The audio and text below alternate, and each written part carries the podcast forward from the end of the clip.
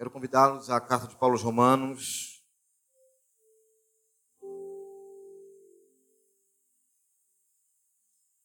E logo após Apocalipse.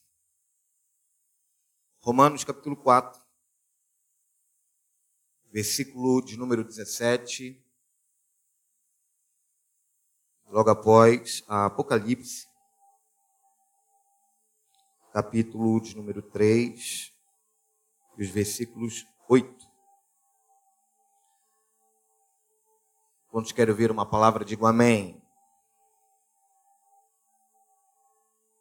Versículo 17, capítulo 4, Romanos, diz o texto. Como está escrito, eu o constituí pai de muitas nações. Ele é o nosso pai aos olhos de Deus, em que Abraão depositou sua fé, o Deus que dá vida aos mortos e chama as coisas que não são, como se elas já fossem.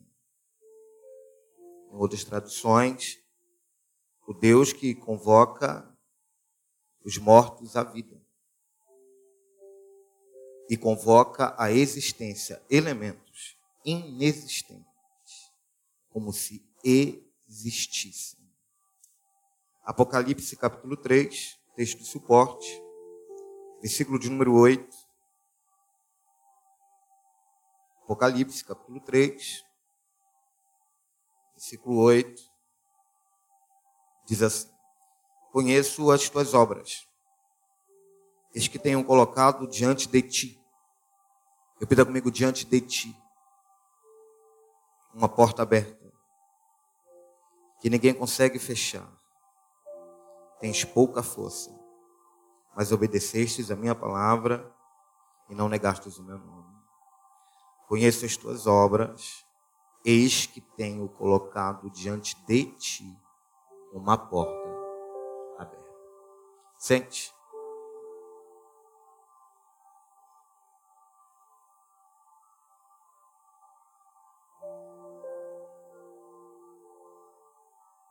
De forma nítida, o texto aparenta ser dicotômico. Não há uma conexão em seus contextos. E de fato é. Mas há uma ligação em suas essências. Aparentemente desconexo e dicotômico, afastado do, do que nós chamamos de contexto, mas está intrinsecamente ligado a uma proposta, a uma essência a um trabalhar de Deus.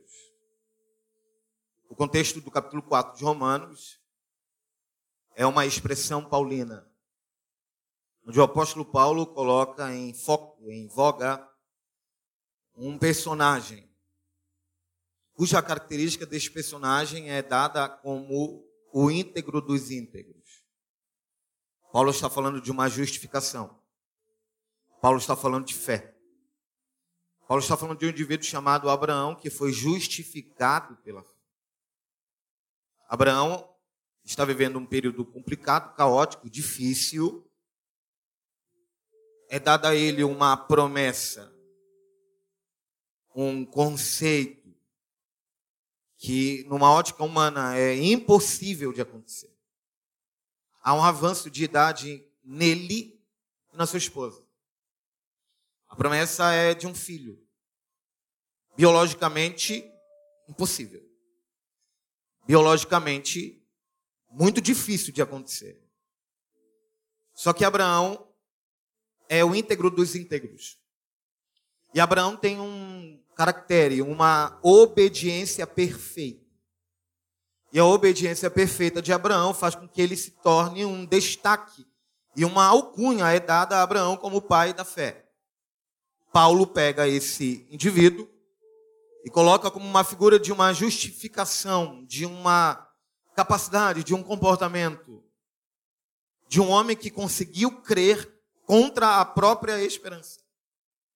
A expressão é paulina, e creu contra a esperança. Então todas as impossibilidades estavam dadas a Abraão e a sua esposa. Abraão é justificado pela fé, dando glória a Deus.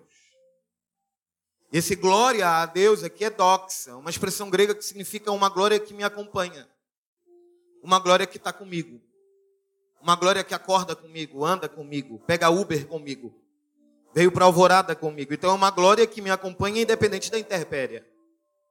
Está comigo.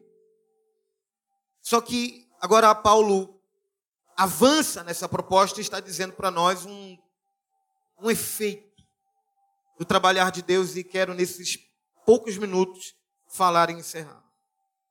O que Deus está colocando em foco aqui é uma capacidade de Ele fazer coisas que, aos nossos olhos, não dá para acontecer. Que em uma ótica humana, uma mentalidade, uma inteligência, algumas coisas são complicadas e difíceis de surgirem, de se manifestarem. Só que o apóstolo Paulo coloca em voga uma expressão maravilhosa e quero aplicá-la. Ele diz assim: Olha, Abraão é o tipo do indivíduo que acreditou com toda a possibilidade de não acreditar. Abraão é um verdadeiro crente. Abraão não tem uma síndrome de Tomé, que pediu para acreditar na ressurreição de Cristo a olho nu.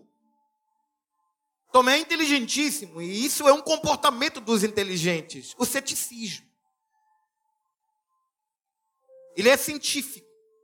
E Cristo olhou para ele e disse: Toca na minha mão. Sente o furo. Tomé, seja crente e não incrédulo. Bem-aventurados os que acreditam sem ver. Aleluia. Bem-aventurado, mais do que feliz, mais do que próspero, aquele que acredita sem ser palatável, palpável, visível. O apóstolo Paulo entende de Deus, pois o próprio Deus o visita no caminho de Damasco. É interessante que quando Deus fala com Paulo, ele cai do cavalo. Uma voz poderosa aparece. E o texto em Atos 9 diz que ele fica trêmulo. A palavra trêmulo aqui no grego é se debater. E essa ideia de se debater, ficar trêmulo, é como se todas as debilidades de Paulo estivessem sendo tiradas agora dele. Então Paulo entende do que é Deus. Ele diz assim: Abraão acreditou em um Deus que dá vida aos mortos. Abraão acredita em um Deus que chama aquilo que não existe como se ela já existisse.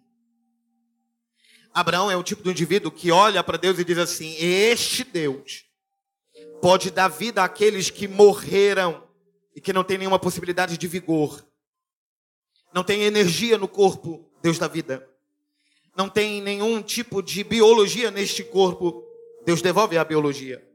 Deus faz coisas que não existem passarem a existir. Lembra de Canar da Galileia? Maria, a mãe de Jesus, olha e diz: Olha, o vinho acabou. E vinho é o arquétipo da alegria, é o arquétipo desse lugar, é mexer. A palavra mexer em grego é comer e beber, é festa. Então, se não tem comida e nem bebida, não tem festa. E se não tem festa, não tem casamento. Maria entende que Jesus precisa fazer alguma coisa diz aos discípulos: obedece e façam tudo o que ele mandar. Pega um cântaro de água e ele faz o que não existe passar a existir. Na água não tem compostos fenólicos, no vinho tem. Na água não tem álcool, no vinho tem. No vinho não tem moléculas, na água só tem H2O. No vinho não, na água não tem fermentação. No vinho tem. Então, como ele pega a água, ele diz assim: Ginomai. Ginomai. Compostos fenólicos. Álcool. Fermentação. Surja. E começou a surgir. Há um Ginomai de Deus nessa manhã.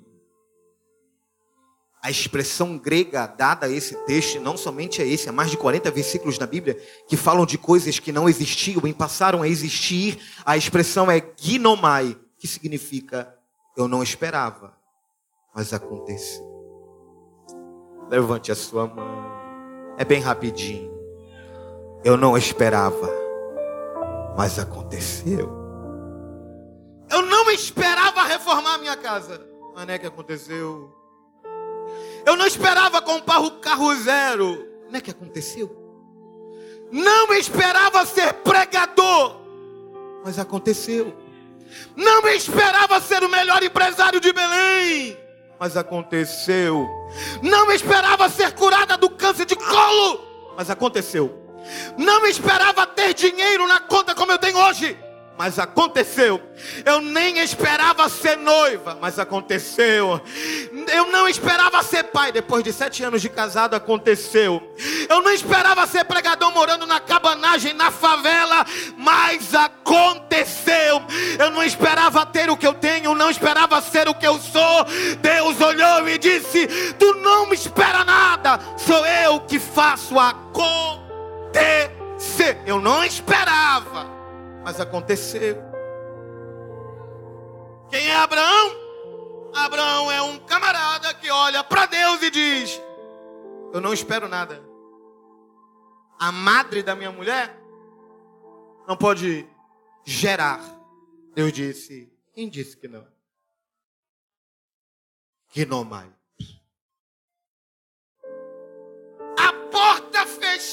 Desemprego. O telefone toca. Ginomai. Ginomai. O que é Ginomai? Aquilo que não acontecia antes, não aparecia antes, não tinha previsão de tempo não tinha previsão bancária, não tinha previsão biológica, não tinha remédio, não tinha diagnóstico de médico, não havia nada, não acontecia nada, só era de zero a zero, não tinha possibilidade alguma. Aí Deus decidiu olhar para nós e uma alvorada e dizer: Tu vai voltar para casa e aquilo que tu não esperava vai acontecer. O vinho aconteceu. As madres geraram Ginomai. Moisés, porque tu ainda ora? Mas Senhor, o mar, Ginomai, coloca o cajado no meio e acontece.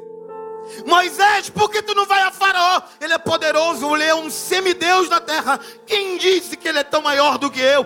Pega essa vara, transforma uma serpente, mostra para os magos. É que não mais. Deus trabalha nas impossibilidades. Deus é mestre naquilo que não haverá nenhuma possibilidade para mim. Eu não posso, Deus pode.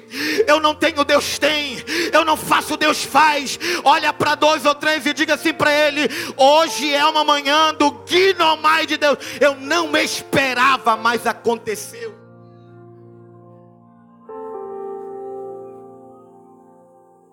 Qual é, qual é a ligação com Apocalipse? Toda. Jesus está falando com a, com a igreja de Filadélfia. Pois é. Pouca força. A palavra pouca força é nícaros. Sabe o que é nícaros? Pequeno. Pequenino. Minúsculo. Pouca força sem nenhum vigor. Aí Deus diz assim: Tu tem pouca força, mas diante de ti há uma grande porta. Olha, eu sinto uma palavra de Deus nessa noite. Você pode ser pequeno. Você pode não ter nenhuma força. Mas Deus fará manifestar em você e não mais. Não espero, mas aconteceu. O texto diz assim: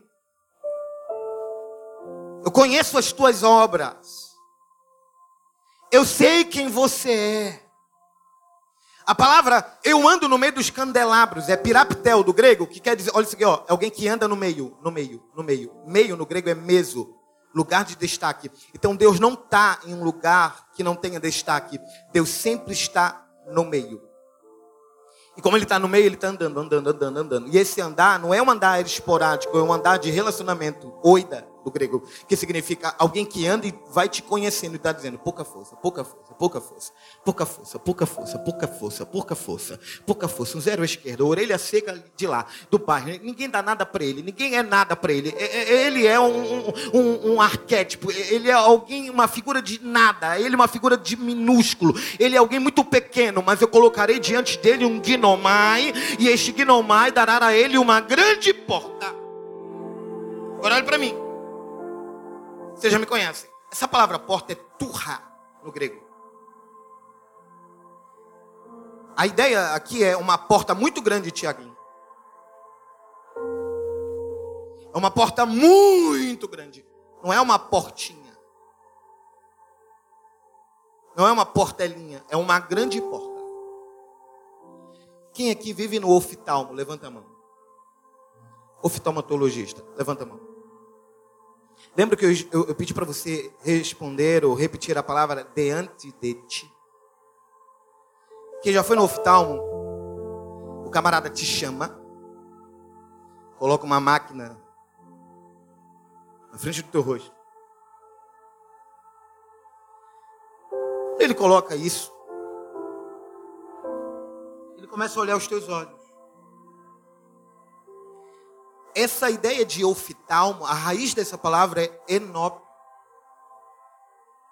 E a palavra enop significa diante de ti. Para a língua moderna, a palavra enópio significa diante dos teus olhos. Porta, porta, porta, porta, porta, porta, porta, porta. Deus está dizendo: eu colocarei diante de ti porta, porta. Para onde tu olhar, porta, porta, porta, porta. Para onde tu virar, porta aberta, porta aberta, porta aberta, porta aberta, porta aberta. Olhar para a direita, porta aberta, porta aberta. A palavra enópio significa diante dos teus olhos Deus está dizendo nesse texto: Eu colocarei diante dos teus olhos, por mais que tu seja pequeno, infrutífero, inútil para alguém, mas eu colocarei diante de ti a turra, uma grande porta. Então, para onde tu virá? Porta, porta, porta. Sendo que a palavra porta, que é turra, que significa acesso àquilo que outrora era escondido, restrito, proibido. Deus está dizendo nesta alvorada, se prepare para viver os três meses mais poderosos da sua vida. Como assim, pregador? Fica de pé diante dos teus olhos. Uma porta, uma porta, uma porta, uma porta, uma porta, uma porta. Mas pregador, eu não esperava. Mas aconteceu, mas aconteceu, mas aconteceu. Pregador, eu não tinha nenhuma forma. Mas aconteceu, mas aconteceu. Eu não tenho alcunha, titularidade. Mas aconteceu, mas aconteceu. Eu não tinha destaque na empresa, fui promovido hoje. Eu não esperava, mas aconteceu. O salário aumentou, eu não esperava, mas aconteceu. Eu gravei o meu, não esperava, mas aconteceu.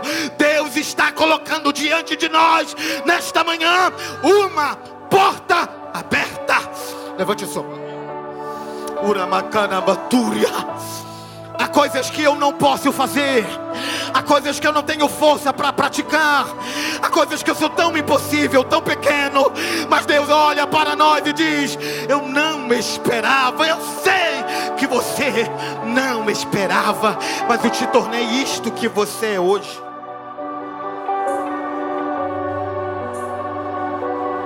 Tem uma trend agora no Instagram. Poste você cinco anos atrás para hoje, coloca na legenda. Eu não esperava, mas aconteceu. Eu não era empresário, mas aconteceu. Eu não era ninguém, hoje eu sou alguém. Há um destaque, há uma alcunha, há um título, há uma consagração, há uma convocação com o meu nome. Alguém me olha, alguém chama por mim. Isso aqui não é teologia de prosperidade, é Bíblia pura. É quem eu não esperava, mas aconteceu.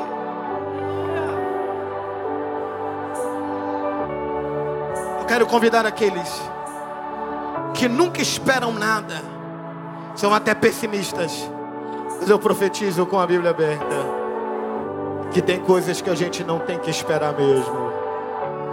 Só vai acontecer. Quem pode adorar? Quem pode adorar?